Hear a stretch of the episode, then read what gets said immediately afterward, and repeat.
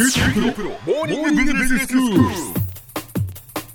日の講師は九州大学ビジネススクールでマーケティングがご専門の岩下仁先生です。よろしくお願いします。よろしくお願いします。先生今日はどういうお話でしょうか？はい。数回にわたってコモディティ化市場のまあ製品開発でまあ特にロングセラーになっているブランドまあこちらを中心にあの話を進めてきたと思います。はい。まあコモディティ化市場というのはまあいわゆる一般的なっていうことですよね、はい。そのシャンプーとか洗剤とかそういう一般化している商品のことですけれども、はい。その中でのロングセラー商品。はい。はい。で前回ウィダーインゼリーですとか、まあ、シーブリーズ見てきたわけですけども、ええ。まあ、どちらもメーカーいわゆる、まあ、製造業を中心とした場面で、まあ、優れた製品が開発される方法あるいは手法についてあのお話ししてきましたよね。はい。ただ私たちがですね実際に、まあ、店頭に行って製品を買うときにこういったあのメーカー主導の製品ばかりではロングセラーブランド実はないんですね。ほで例えばあの身近なところとして、まあ、セブンイレブンに行ったとします、う、うん、セブンプレミアムよく見かけますよね。ええええ。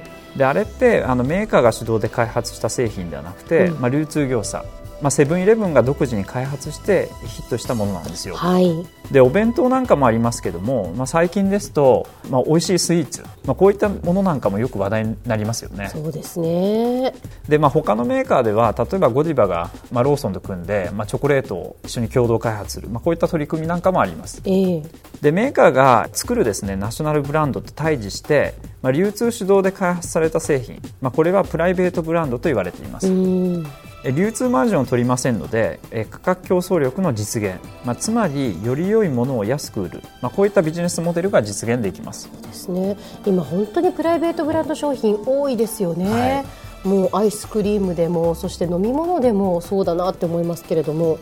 まあ、かなりあの広がってきていると思いますね、えで今回まあ一つの例としてアイリスオーヤマの新製品開発、まあ、これについて見ていきたいと思います、はい。でまあ、同社ホームセンターで有名ですよね、ええまあ、ホームセンターも、えー、と一つの流通業者に入りますけども、うん。まあ、特に、まあ、収納用品だったりペット用品あるいは園芸用品、まあ、こういった生活用品を同社柱にですね。え年間1000点を超える新製品も開発してるんですよ。はあすごい。さらにこれまで大手企業の独壇場とされてきた炊飯器布団乾燥機掃除機といった家電製品の分野でも次々にヒット商品を世に送り出しています。うん。えー同社がそのような、まあ、優れた製品生み出している原点には一体何があるんでしょうか、はい。まあ、大手のえー家電メーカーの主戦場と言われてきた、まあ、電化製品などにおいて同社がヒット製品を生み出している背景には、まあ、生活用品の開発で培ってきた生活の中での不便や不満の発掘とその解消があるんです。うん。えー同社では開発者自身が、まあ、生活者の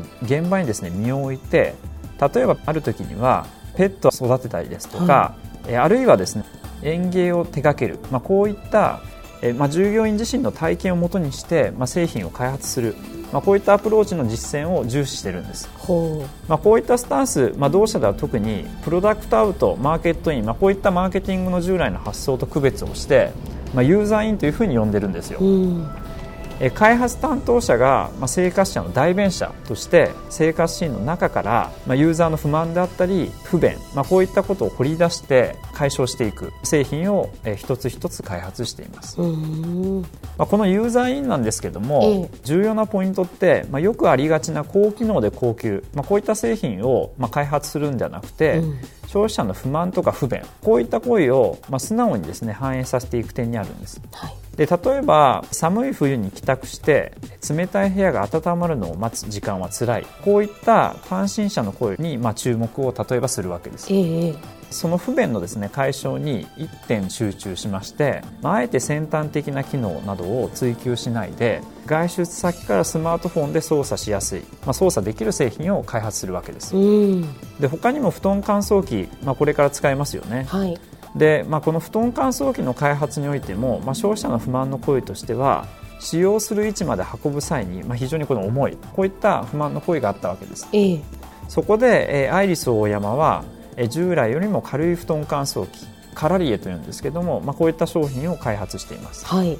ででこういったですね消費者からの納得感説得感を抱かせる製品開発の方法を同社ではなるほど開発というふうに呼んでるんですよ。お面白いですね、はい、消費者にまさになるほど、うん。まあ、こういうふうに思わせるですね製品を開発するわけです。はい。でこの時の条件として、まあ、ええいくつかのことをですね、えー掲げているようです。はい。でまず1点目の条件としては、まあ、生活の不便あるいは不満を解決するための、うん。まあ、アイデア自身自体にですねなるほど感、うん。まあ、これを求めているようです。えええええまあ、電化製品でありがちなのが複雑で分かりづらい製品、これってやっぱ売れないわけですよね。えね。あの機能をこうたくさん加えるんだけれどもかえってそれがこう分かりづらく使いにくくなってしまうっていうことですよね。おっしゃる通りですね、なんで、まあ、アイリスオーヤマではですね最優先の不便や不満の解消に集中する一方で、いたずらにハイテクと先端的機能をつけないんです。うん。で2つ目の条件がですねなるほど感のある値付けを行っているんですよ。ほ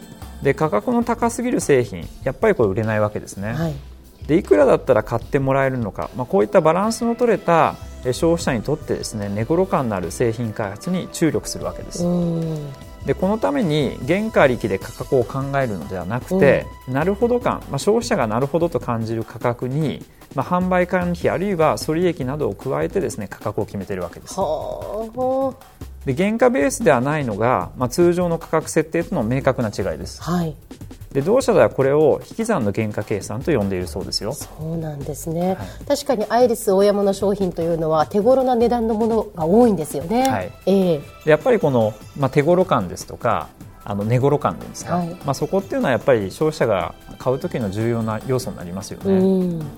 で他にも製品開発の特徴としてスピード開発があるようです。はい。えー毎週月曜日の会議で、まあ、社員がパワーポイントの資料1枚にですね、えーまとめた1件5分の会議、まあ、これで開発の拒否を決めるそうです。えー社長自らが即断即決で機会を逸することなくですね新製品を世に出していくわけです、うん面白いですね、では先生今日のまとめをお願いします。はい。えー今回はコモディティ化時代の製品開発として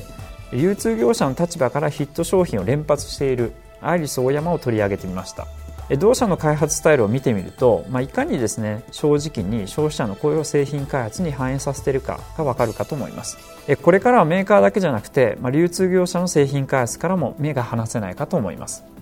今日の講師は九州大学ビジネススクールでマーケティングがご専門の岩下仁先生でした。どうもありがとうございました。ありがとうございました